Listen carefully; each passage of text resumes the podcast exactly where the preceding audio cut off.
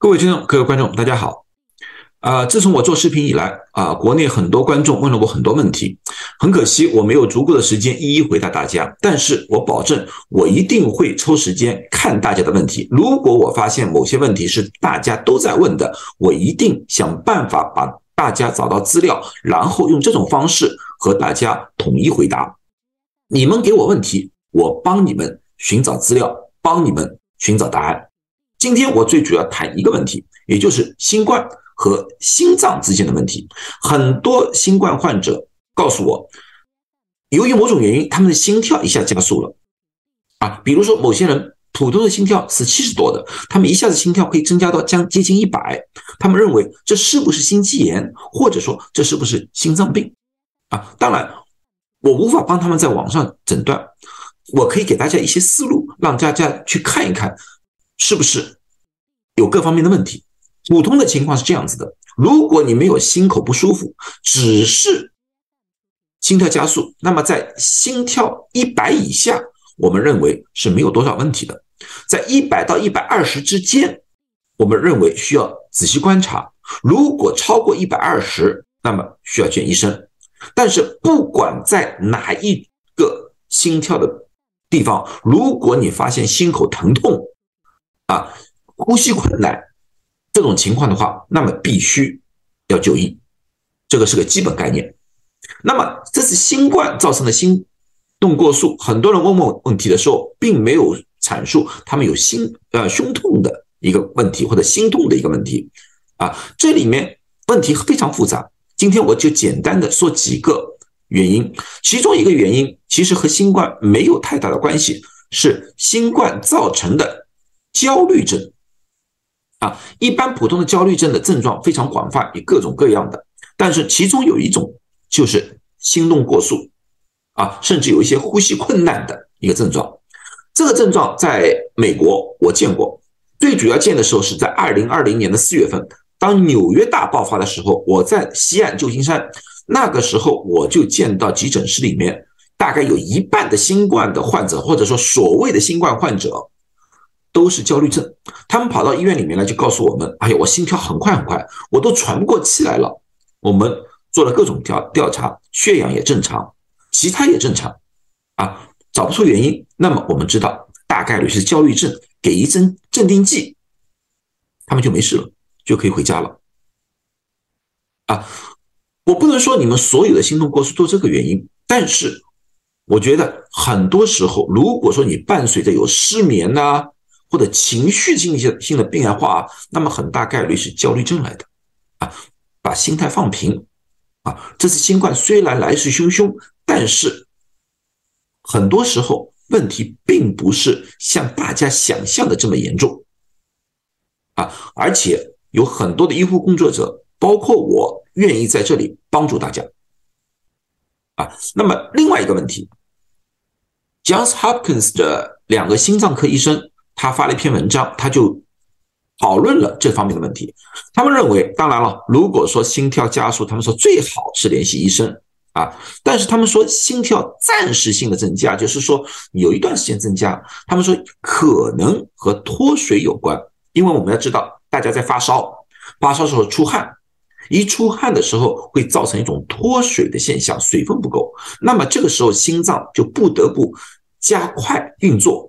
而供应足够呃足够的那个红细胞到全身各地，啊，这就是心跳加速的其中一个原因。那么呢，如果能确保足够的水，就是多喝水，特别要多喝电解质的水，因为钾盐的缺失对心脏影响也是很大的。特别我也听说过很多新冠患者出现了腹泻和呕吐的现象，那么这种。更加会加大脱水的一个成分，所以说要喝足够的水分。当然，他们也再三提醒，如果发现胸部不适啊，或者说其他的一些症状的话，也需要就医啊。前面这两个相对来说是很容易做到的一些事情来的。那么下面一个确实是和新冠有直接关系的一个症状，这个症状有一个特殊的名字，叫体位性直立性心动过速。啊，英文叫 POTS。那么这个东西的话，说实在话，在新冠之前已经有了，只是现在发现新冠病毒可能引发某些人的这个症状。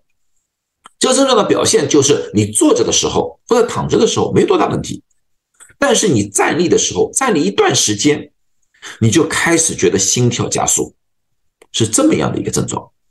啊，你们也可以考虑一下，你们是不是合符合这个？他们发现，在二零一九年、二零二二年的时候，新新冠刚刚开始的时候，啊，大概有百分之二到百分之十四的患者有这种情况，啊，然后过了一段时间之后，这个症状可以得到控制。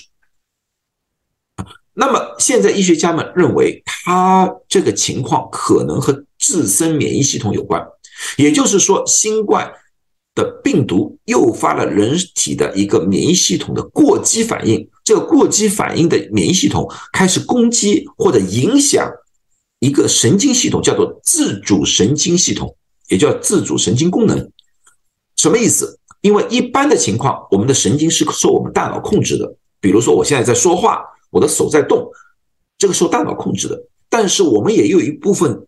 神经它不受我们大脑直接控制，也就是说，我们无法命令某一个东西不动。比如说我的心跳，我无法让大脑命令它我心跳不跳，或者让我的心跳加到一百二十，我无法做到。